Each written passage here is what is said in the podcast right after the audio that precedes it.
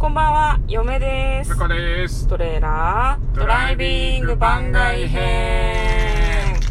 はい、始まりました。トレーラードライビング番外編。この番組は映画の予告編を見た嫁と婿の夫婦が内容を妄想していろいろお話ししていく番組となっております。運転中にお送りしているので安全運転でお願いしまはい、今日はですね、す。はい。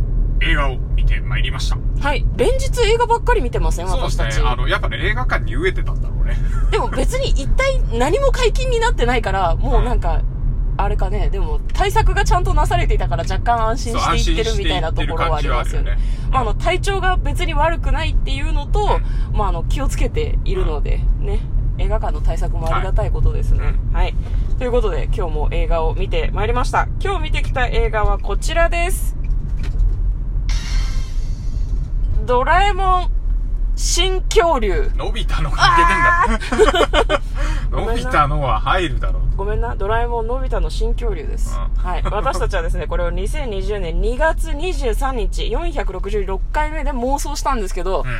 苦節何ヶ月6ヶ月、そうですかね。妄想してから約6ヶ月経ったね。半年待ったよ。通常ね、ドラえもんって3月に3公開になるんですよね。にそうですね、公開ですね。あの、子供たちが春休みに見に行ける映画ということで、新学期が始まる前に見る。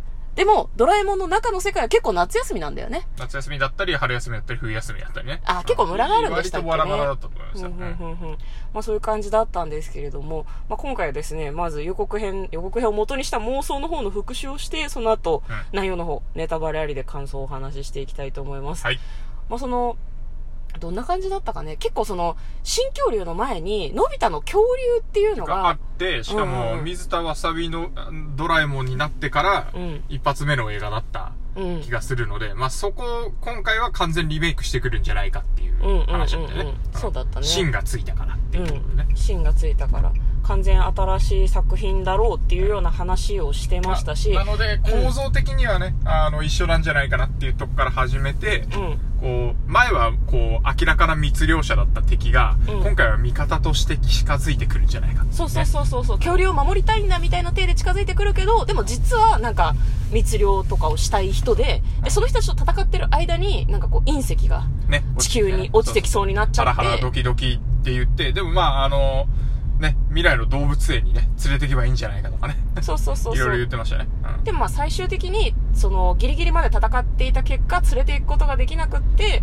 悲しい別れとなってしまうんだけど、それが、のび太の竜の騎士だっけ？竜力士であったみたいな、こう、うんなんか、地下帝国に恐竜が生きてるみたいなそう話に続くってことを妄想したんでしたっけね？そう、だからなんか、なんかやって、うんあの、地下で生きてたっていう、うん、うん、うん、うん、うんうん。実は生きてたっていうところに繋げてほしいな、みたいな感じをして。私たちの妄想のお得意の次に続くみたいな感じに妄想してしまったんですけれども、じゃあ実際どうだったかっていうのをちょっと感想を話していきたいんですが、ネタバレありでね。ネタバレありで、はい冒頭部分は完全に妄想した内容と一緒でしたね。そうですね。化石拾ってきてうんタイム風呂式で包んでうん。返したら卵から恐竜出てきちゃうみたいな。お今回、2匹おったね。双子だったね。そう。んそこまた1個新しいの入れてきたなっていう感じ。そうだねそうね。で、またその、なんだろうな、発達の状態が、うん2頭の恐竜が結構違くって、うん1頭はそのご飯も何でも食べるし、その空とかもね、うん飛べたりしちゃう。まあ、滑空なんだけど、うん翼の成長も良くてね、体格も良くて。で、もう1頭はちょっとその、なんだろう、チビでね、うん尻尾も、あの、翼もちょっとちっちゃくて、みたいな。感じで、その対比がね、描かれてるところ、そのための双子だったんだろうなっていうふうにはちょっと思うけど、で、のび太自身もさ、結構その、あれじゃん、落ちこぼれというふうに言われるような感じじゃない？できることも少ないしさ。でも、なんかのび太が親代わりとなって、その、何？あまりできない恐竜を育てることで、なんかこう自分も頑張ろうって思えるみたいな感じの話の作りだったよね。そうだね。うんいやー、ちょっとね、うんやばかったね。あ、本当いや、に今回ね、うんちょっと僕、めちゃくちゃ当たりでした。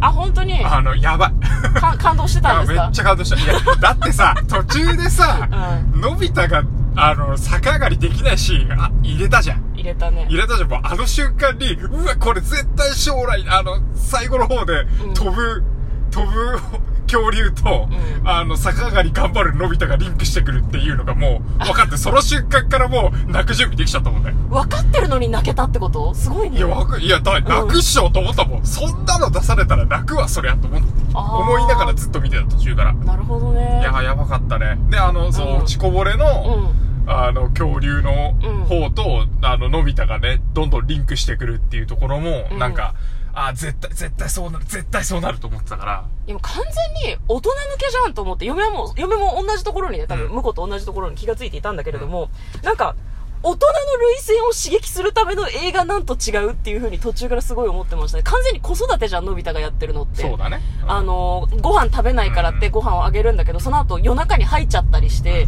なんかこう、すごい心配な気持ちになるみたいな。ねうんお医者さんじゃないけど、恐竜博士みたいな人のとこに夜中パジャマ姿で出かけていくとか、これ子育てなので、親世代は泣きますっていう風に嫁はすごいなんか、なんかこう、うがった目線で見てたんだけど、うん向こうはドストライクだったってこと。そういや、まあ、もちろんわかる。わかるけど、うんでもこれを50周年記念作品なんだな、そういえばって思いながら、うん。あのー、見てて、うわー、いや、いいの入れてきたねって思っちゃったよね。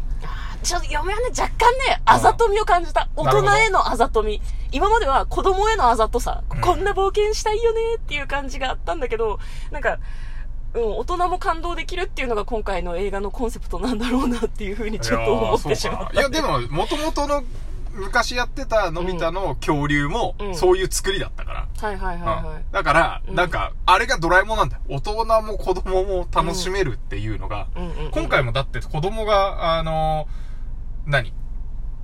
楽しめない要素なかったもん。なかったと思う。ただ、なんか、いつものよりも冒険味はやや少ないかなとは思ったけど、ああ、なるほどね。なんか、今まではさ、その、あんまりその、子育て時間が結構長かった。のび太の子育て時間が結構長かった気がして、なんか今まではさ、全員で会ったら、もうすぐ冒険に突入だったじゃない昨日のコンフィデンスマン思い出してくれよ。なんで？あれがなかったら、うなか、なくて急に返しに行ったら、こう、のび太とん。うん。恐竜のこう、絆とかが全然伝わらないわけですよ。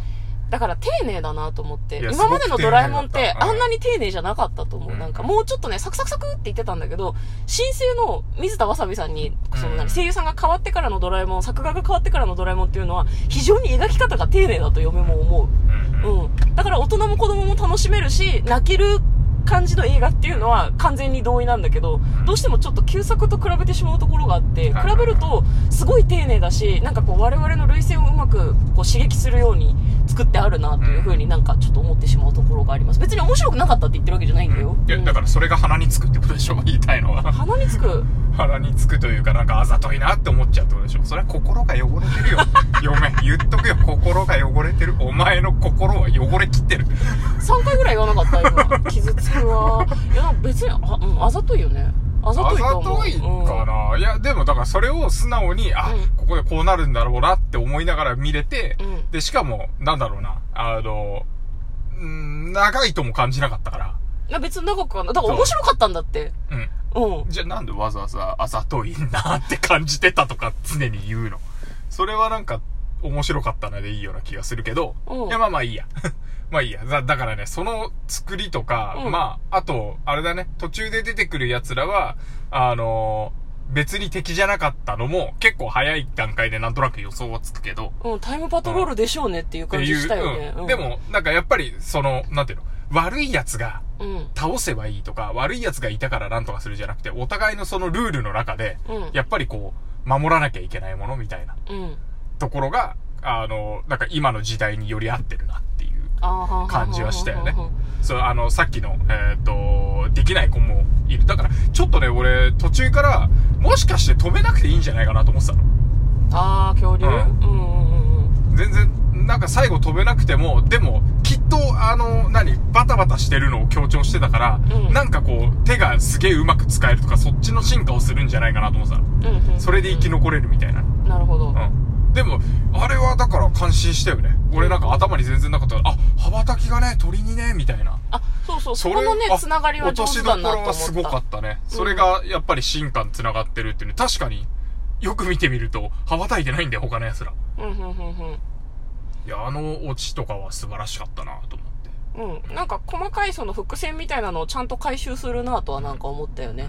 あの、一回ね、そのタイムマシーンで、その一回、白亜紀に本来行く予定だったんだけど、間違えてジュラ紀に行ってしまって、で、ジュラ紀でその恐竜を育ててた箱庭セットみたいなのを落っことしちゃうんだよね、うん池にね。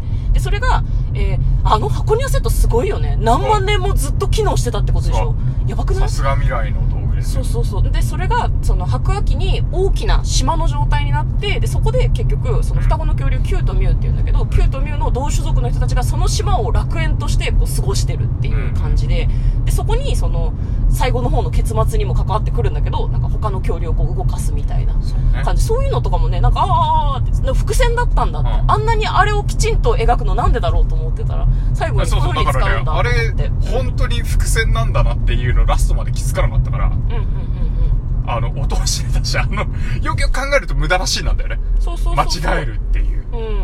無駄なシーンだし、あと、のび太が、こう、リュックの中にね、箱庭を入れた時に、蓋を閉めなかったんだよね。蓋開いてんなと思ったの、嫁は。うんああ、落とすぞ。あれは絶対落とすぞって思ったら、案の定落として、うんはいはいと思ったら、その伏線だったっていう。ねうん。上手に作ってある。うん。だからあの恐竜を見せたいファンサービスなのかなとも思ったしねあのジュラ紀っていうと恐竜だらけが恐竜もさ、すごい気合入ってなかった。なんか、気合入ってた鱗の感じとかさ、CG とかも、あ、なんかすごいリアルと思って、うんオープニングもすごいかっこよかったよね。そうだねいつものより。まあまあドドドドドドドは聞けなかったけどもそうそう、なんか、うん。星野源のドラえもん流れると思ったら流れなくて。だからね、そこだけ、そこだけドラえもん流してもよかったんじゃないかなと思ったの。そこは、うん。あの、さっき嫁が言ってた、うん。子供向けっていう意味だと、うん。いつもの曲が流れて、あーみ子供が歌うっていうのは、うん。なんかこう、様式美として、あ あってもよかったかな。あの、物語全体のあの雰囲気からすると、若干異質になるんだけど、もちろんね。だけどね、まあ、あってもよかったかな。あー、でもかかっこよかったんですよ、オープニンすグすごく。ごくかっこよかった。うんすごくかっこよかった。うん、なんかそういう、この、この流れでドラえもんが流れてもいいと思ってたけど、流れなかったっていう。流れなかったそこ、そこはちょっと残念だったね。えそうですね。流れてほしい。子供、あの、いっぱいいたからこう、大合唱してほしいと思ってたからね。という感じの、えーはい感想でございました。嫁とこの、トレーラー、ドライビング番外編もあったね